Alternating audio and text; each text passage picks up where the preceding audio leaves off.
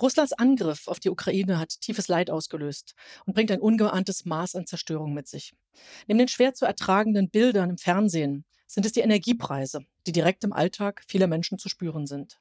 Gestern wurde ein Entlastungspaket dazu geschnürt, das heute heftig diskutiert wird. Ein Paket für die breite Masse. Unter anderem darüber wollen wir heute sprechen. Herzlich willkommen zur Folge 43 unseres Wirtschaftspodcasts Managerkreis Impulse. Heute zum Thema Stresstest Energieversorgung. Mein Name ist Marion Ohnesorg und ich bin geschäftsführendes Vorstandsmitglied im Managerkreis der Friedrich-Ebert-Stiftung. Ich freue mich, dass wir heute Matthias Dümpelmann bei uns zu Gast haben. Er ist Geschäftsführer bei 8KU, das ist eine Kooperation von acht kommunalen Energieunternehmen und er ist außerdem Sprecher der AG Umwelt und Energie des Managerkreises. Herzlich willkommen an Matthias Dümpelmann. Ja, vielen Dank. Hallo zusammen.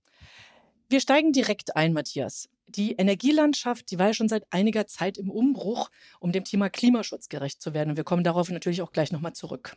Jetzt ganz aktuell stehen ja der Krieg und seine Folgen im Vordergrund. Deutschland, die EU, die USA, alle ringen um angemessene Reaktionen. Und da stehen natürlich im Vordergrund Sanktionen. Gas wurde ja erst davon ausgenommen, aber die Forderung nach einem Embargo kommt gerade aktuell wieder hoch. Was wäre aus deiner Sicht der richtige Weg? Also ein paar Beispiele. Michael Hüter spricht aktuell davon, dass das den Abschied von der Grundstoffproduktion in Deutschland bedeuten könnte. Auch Marcel Fratscher ist skeptisch. Viele äußern sich dazu. Es gibt sehr unterschiedliche Meinungen. Was sollten wir dazu bedenken? Wie schätzt du das Ganze ein? Marcel Fratscher und auch Michael Hüter haben recht darin, zu warnen davor, dass ein von uns ausgesprochenes Embargo der deutschen Wirtschaft schweren Schaden zufügen kann. Wir reden über große Mengen zu importierenden Erdgases, das aus Russland kommt. Die Mengen, die in Deutschland aus Russland ankommen, sind ja nicht nur die Mengen überdies, die in Deutschland verbraucht werden, sondern Deutschland ist auch Transitland für den Gasimport aus Russland.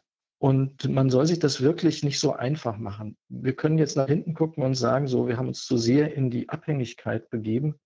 Aber hinterher ist man eigentlich immer schlauer. Man muss sich eher die Frage stellen, was hilft uns, ohne anderen Schaden zuzufügen? Ein Embargo von uns aus gesprochen würde uns großen Schaden zufügen. Und so schlimm es ist, es würde, glaube ich, nicht einmal irgendwem großartig nutzen. Ja, Gut, das ist eine eindeutige Aussage dazu, ja.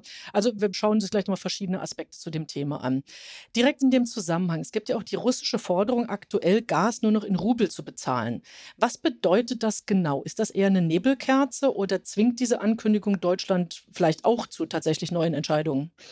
Auch das ist ein Dilemma, so wie die Struktur, die in unserem ersten Thema ja aufgekommen ist.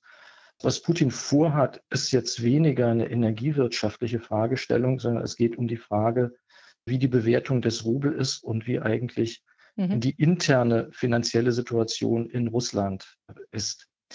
Was wir eigentlich nur tun können dort, ist auf diese, diese Forderung eingehen, weil natürlich, das ist jetzt wie in einem Schachspiel, wo jeder Schritt eigentlich einen weiteren nach sich ziehen könnte. Ich glaube, dass die Russen gute Schachspieler sind. Das macht das Dilemma nicht leichter, in dem wir stecken. Aber das Gas nicht zu bezahlen, würde bedeuten, auf es zu verzichten. Das käme einem Embargo indirekt gleich mit den Folgen, die, die ich eben gerade ja genannt habe.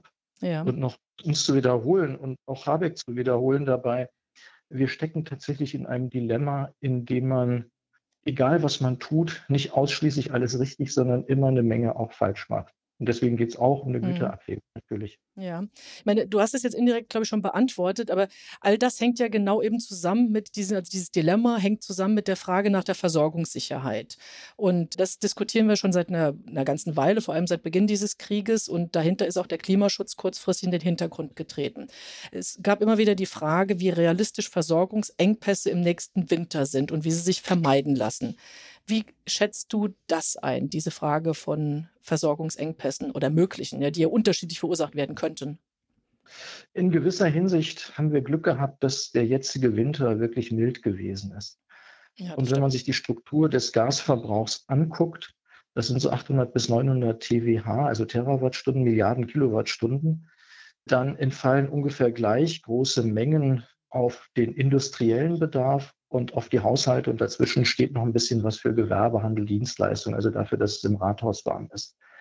Das ja. bedeutet, gut die Hälfte des Erdgasverbrauchs im Wärmesektor entfällt auf die Jahreszeit abhängigen Verbrauchssektoren. Also natürlich ist es klar, dass in den drei Wintermonaten so viel Gas verbraucht wird wie in den neun Sommermonaten oder in den neun wärmeren Monaten. Das bedeutet, wir haben jetzt im Moment natürlich erstmal eine etwas entspanntere Situation, weil mhm. natürlich der Gasbedarf im Frühling und im Sommer viel, viel niedriger ist. Das gilt nicht für die Industrie, die das Zeug rund um die Uhr braucht. Das bedeutet aber, dass wir bis zum kommenden Winter auf jeden Fall Ideen gehabt haben müssen, unsere Abhängigkeit wenigstens zu reduzieren. Dazu werden ja Schritte unternommen, die helfen, die aber in Summe noch nicht ausreichend sind. Dazu gehört LNG, dazu gehört auch Gasmengen zu sparen, indem Gas nicht zu Strom gemacht wird. Das führt dann dazu, dass mehr Kohle verstromt wird. Das führt dann wieder zu äh, Belastungen natürlich der Emissionsbilanz, wobei, um das jetzt vorwegzunehmen, das ist natürlich eine Frage, die sich dann da auch immer wieder stellt. Wenn wir jetzt weniger Gasstrom und mehr Kohlestrom machen, dann produzieren wir deutlich mehr CO2. Aber wir liegen bei der Stromproduktion ja im Emissionshandel und der Emissionshandel selbst wiederum hat ja deckelnde Elemente. Das bedeutet, das, was wir uns jetzt mehr genehmigen an Emissionen, werden wir später zwingend einsparen. Das mhm. wird auch dann die Preise irgendwann wieder belasten. Aber jetzt aktuell ist es richtig, den Versorgungsengpass zu reduzieren, indem wir wirklich alle Möglichkeiten mobilisieren, Gas nicht im Moment zu verwenden, sondern es sozusagen zu sparen, zurückzulegen. Ja. Mit sparen meine ich auch nicht ausschließlich Heizung abdrehen und frieren. Da meine ich dann tatsächlich auch so, so Dinge mit, äh, wo es darum geht, wo es möglich ist, eben tatsächlich den Brennstoff zu wechseln, selbst wenn der vorübergehend mit höheren Emissionen verbunden ist. Ja, genau, ja, danke schön. Genau, also ich komme auf den Bedarf der Industrie und auf LNG mhm. auch nochmal zurück. Würde gerne nochmal kurz bei Versorgung und vor allem den Preisen bleiben. Ja, also das ist jetzt tatsächlich seit gestern das ganz aktuelle Thema. Es gibt ein neu geschnürtes Energiepaket mit einer ganzen Reihe unterschiedlicher Maßnahmen. Entlastung für die breite Masse ist das Ziel. Entlastungen, die schnell wirksam sind, die möglichst mit wenig Bürokratie verbunden sind und möglichst sozial ausgewogen, was teilweise sicher stimmt, äh, teilweise sicher auch nicht der Fall ist. Wie gut ist das Paket aus deiner Sicht gelungen? Was würdest du herausstellen wollen? Also, erstmal muss man feststellen, dass die Energiepreise wirklich gestiegen sind. Das sind sie Drastisch. seit dem vergangenen Herbst. Ja. Und wir sind ja noch gar nicht so weit, dass die gestiegenen Energiepreise bei den Kunden angekommen sind. Also man muss sich das klar machen. Ich Aber Entschuldigung, das verstehe ich nicht, weil an der Zapfsäule ja durchaus. Ja? Inwieweit sind sie nicht angekommen? Und die Gaspreise sind doch auch für die Heizung drastisch gestiegen jeder, der Mieter ist, hat im vergangenen ja. Dezember, so war das bei mir, die Abrechnung ah, aus dem Jahr 2020 bekommen. Die Abrechnung okay. aus dem Jahr 2021, die gibt es erst irgendwann zwischen September und Dezember in diesem Jahr. So, und mhm. selbst im Jahr 2021 war die Hälfte des Jahres noch von niedrigen Preisen geprägt. Also das heißt, wir werden ja auch Nachholeffekte haben. Und natürlich ist das jedem im Wirtschaftsministerium, Ministerium für Arbeit und Soziales und im Kanzleramt klar, dass das so ist. Und deswegen hat natürlich dieses Entlastungspaket auch eine politische Entlastungswirkung. Und es ist richtig so, denn die haben momentan bei der Krisenbewältigung alle Hände voll zu tun.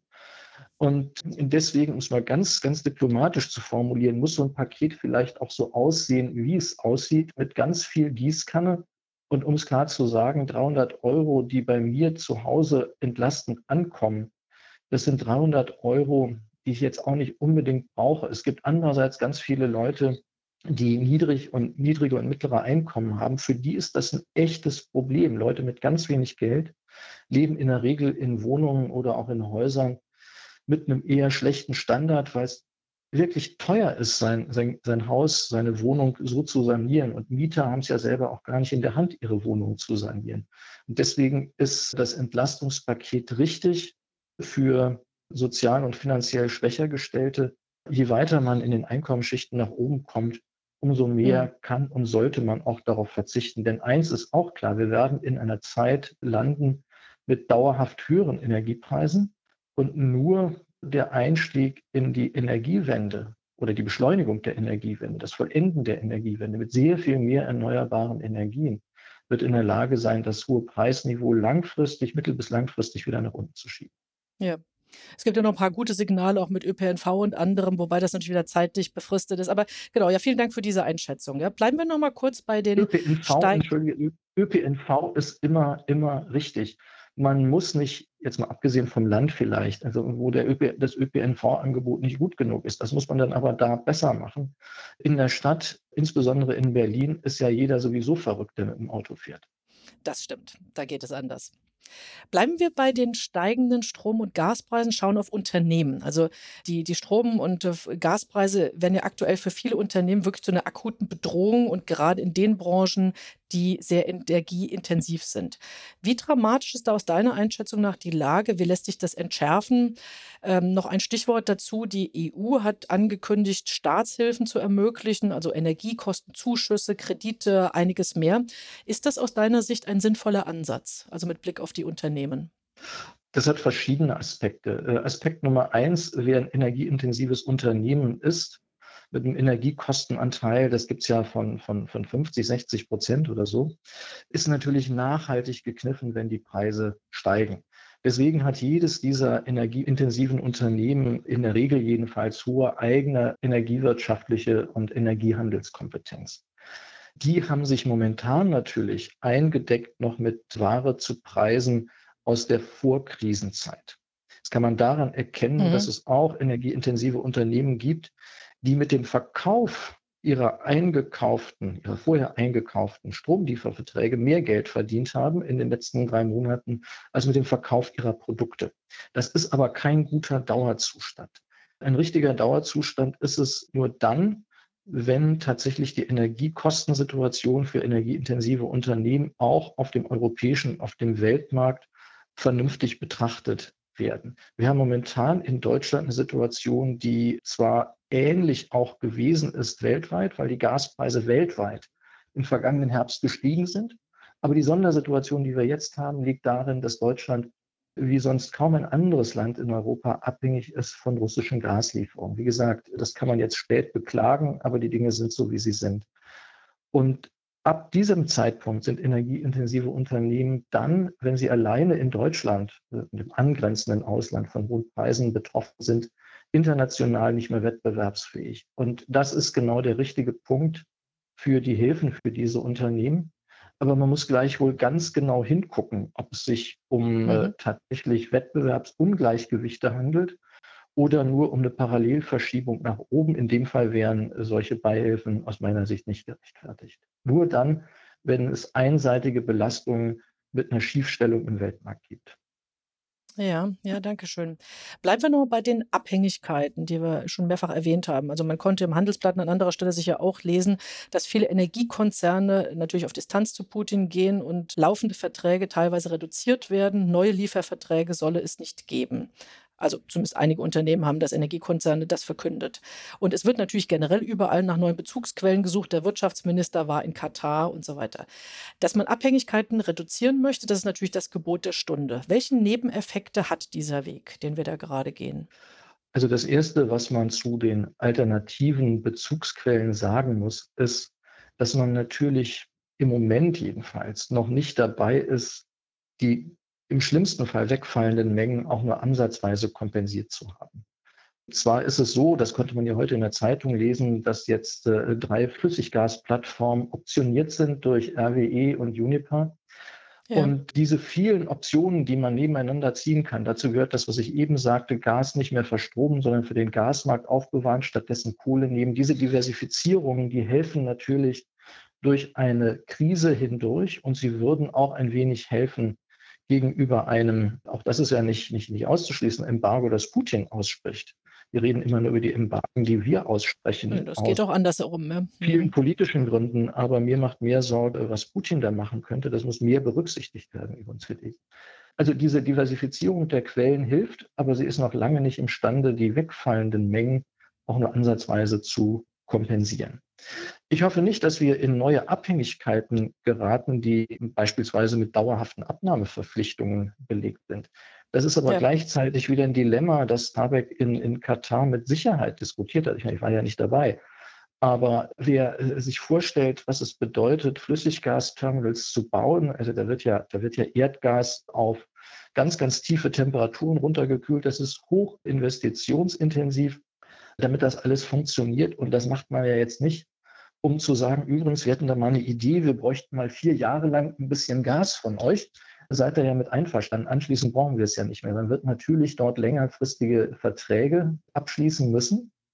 Und man wird zwei, drei Jahre darauf warten, bis dann die Flüssiggasterminals an der Nordseeküste gebaut sind. Solange das nicht der Fall ist, kann man vielleicht noch ein paar Übermengen aus Rotterdam bekommen. Spanien hat eine Menge LNG-Terminals. Das Dumme ist nur, dass die Pipeline-Kapazität durch die Pyrenäen, da gibt es eine Leitung, das ist ja alles viel zu gering ausgeprägt. Also das bedeutet, wir brauchen kurzfristig eine Antwort auf die Frage, was wir machen, wenn wir immer weniger Gas haben. Die liegt in der Diversifizierung, aber sicher sind wir tatsächlich eher mittelfristig, das heißt in zwei, drei, vier Jahren. Ja, genau, Diversifizierung einerseits und ich hätte das jetzt auch noch mal ansprechen wollen, genau, dass jetzt diese bei Flüssiggas, LNG, die Terminals, die jetzt eben in Brunsbüttel anderswo zügig gebaut werden sollen, das wird eine Weile dauern und dann genau, damit sich die Investitionen lohnen, da wird sich das ja wird das ja über Jahre angelegt sein, sonst lohnt es sich nicht. Aber darauf bist du jetzt gerade schon schon eingegangen, auch äh, dass das eine sicher eine längere Verpflichtung bedeuten wird.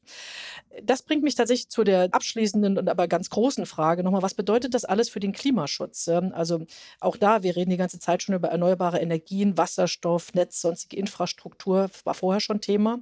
Das wird jetzt einerseits schneller gehen, beziehungsweise eigentlich eher eine Frage, wird es eher schneller gehen oder wird am Ende eben doch jetzt auch der Ausstieg aus fossilen Energien verlangsamt? Wie schätzt du diese mittel- und langfristige Entwicklung ein? Jede Krise um mal ein altes Wort zu verwenden, man traut sich sowas ja kaum, jede Krise ist ja auch eine Chance. Und genau, in dem Einzige, Fall tatsächlich ein bisschen heikel, die Aussage, aber gut. Ja, ja. ja das, es ist ja. eigentlich schrecklich, das auszusprechen, mhm. weil, weil so schlau hätten wir vorher sein können. Diese ganzen Verlangsamungen und Verzögerungen, die es ja gegeben hat bei der Energiewende, die stellen sich ja jetzt als fatal heraus. Fatal ist es ja nicht, aus ja. der Kernenergie auszusteigen. Fatal ist es nicht, aus Kohle auszusteigen. Fatal ist es, bei anderen Dingen so unendlich langsam zu sein und so unendlich kleinmütig zu sein und nicht auf die Dinge zu gucken, die wirklich eine Menge bringen. Wir haben, um mal ein sehr umstrittenes Beispiel zu nennen, wir haben eine unglaubliche Menge Geld ausgegeben im, in der Bundesförderung effiziente Gebäude. Das ist dieses Programm, was Habeck zwischendurch mal Anfang des Jahres gestoppt hat und dann wieder, weil er den Protest nicht aushalten konnte, gestartet hat. Da hat es dann Milliarden von Finanzierungshilfen gegeben für Leute, die sich neue Häuser, also viele Einfamilienhäuser, aber auch große äh, Wohnkomplexe nach dem Stand der Technik ausgestattet haben. Aber Stand der Technik bedeutet State of the Art. Das ist das, was man sowieso einbaut. Und das zu fördern und zu glauben, dass dadurch Klimaschutz vorangetrieben wird, das ist nun wirklich nicht besonders klug. Sehr viel klüger wäre es, auf die Dinge zu setzen, wo doch jeder weiß, dass sie eine ganze Menge bringen. Und das bedeutet mehr Wind, mehr Photovoltaik. Übrigens nicht nur auf Hausdächern, da ist PV sogar relativ teuer, sondern auch auf die freie Fläche zu bringen. Das ist nicht voraussetzungslos. Man wird Netze ausbauen müssen, man wird das Marktdesign erweitern. Aber all das ist seit relativ langer Zeit allen bekannt. Und deswegen aus der Krise eine Chance zu machen, jedenfalls für uns. Das geht mir schwer über die Lippen, weil man muss bei Krisen daran denken, dass es Leute gibt, die darunter leiden. Aber wir können daraus eine Chance für uns machen, ohne dadurch andere zu, zu belasten, indem wir das, was wir wissen, tatsächlich jetzt endlich auch mal umsetzen. Übrigens ist es ein Thema, mhm. das, das viel zu wenig beachtet wurde in der Vergangenheit, in den letzten 10, 15, 20 Jahren. Wir reden immer nur über Strom und diese Gaskrise lädt uns geradezu ein, endlich den Wärmesektor wirklich ins Auge zu fassen und das wird auch unser Thema sein, ne? Mhm. Ja, ja, ja, genau. Mhm. Das, das, das ist das, was ich gerade sagen will. Also wir haben ja im, in der Arbeitsgruppe Energie und Umwelt für dieses erste Halbjahr uns das Thema soziale Wärmewende auf die Fahnen geschrieben. Und Wärmewende ist eben nicht nur, dass ich Leuten, die sich gerade ein neues Einfamilienhaus bauen, Geld hinterher schmeiße, dass sie das Dach ordentlich dämmen, sondern soziale Wärmewende heißt, an diejenigen zu denken und die politischen Instrumente darauf zu fokussieren, dass es Leute gibt, insbesondere Mieter, Normalverdiener, die überhaupt gar nicht das Geld haben, sich irgendwas Neues dahinzusetzen. Das sind Leute, die im Ballungsraum sind, ist übrigens auch Mittelstand, der eine Menge Wärmebedarf hat, um zum Beispiel Kunststoff zu schmelzen, Plastikformteile zu machen. Das sind, das sind alles diejenigen, die nicht im Fokus stehen, entweder mit schönen, tollen neuen 1a gedämmten Häusern oder auch die energieintensive Industrie, sondern das ist so Normalo-Phänomen. Hm. Ganz normale Leute, ganz normale Unternehmen, da muss die Wärmewende sich drauf konzentrieren und das sollte auch im Mittelpunkt der Politik stehen. Und deswegen machen wir das auch in der AG. Dankeschön. Ja, das betrifft uns tatsächlich alle. Ja, also Vielen Dank, vielen Dank, vielen Dank, Matthias Dümpelmann. Vielen Dank für den Überblick, für deine Einschätzung zu all diesen einzelnen, sehr komplexen Aspekten des Themas rund um Energie und Versorgung. Olaf Scholz wurde ja gerade damit zitiert, dass er davon überzeugt sei, dass die Bürgerinnen und Bürger in Deutschland solidarisch mit der Ukraine sind und dass sie deshalb auch Schritte mittragen werden, die Folgen für ihr Leben haben. Und wir erleben gerade eine Regierung, die sehr darum ringt, äh, das alles abzuwägen. Ganz sicher keine leichte Aufgabe. Oh ja. Wir laden in einigen Tagen wieder ein zu einer neuen Folge unseres Wirtschaftspodcasts Managerkreis Impulse. Und insofern hören Sie gern wieder bei uns hinein. Tschüss und alles Gute. Alles Gute. Wiederhören.